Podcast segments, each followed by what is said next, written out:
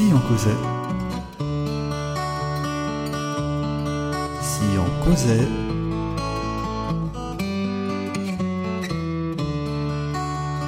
Si on causait. Bonjour et bienvenue sur les réflexions de Natacha. Et bonne année lunaire, bonne année chinoise. 2016 est l'année du singe. On prédit alors que cette année va être espiègle. En honneur de la nouvelle année lunaire, je suis allée au Mattart Conservatory, un jardin botanique, avec mon ami Gray.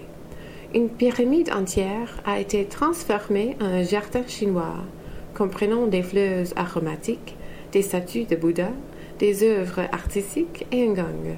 De plus, il y avait un bassin rempli de poissons. C'était magnifique.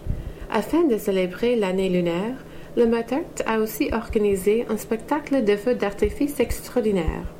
Je vous partage quelques photos de cette oasis au milieu d'une ville en plein hiver.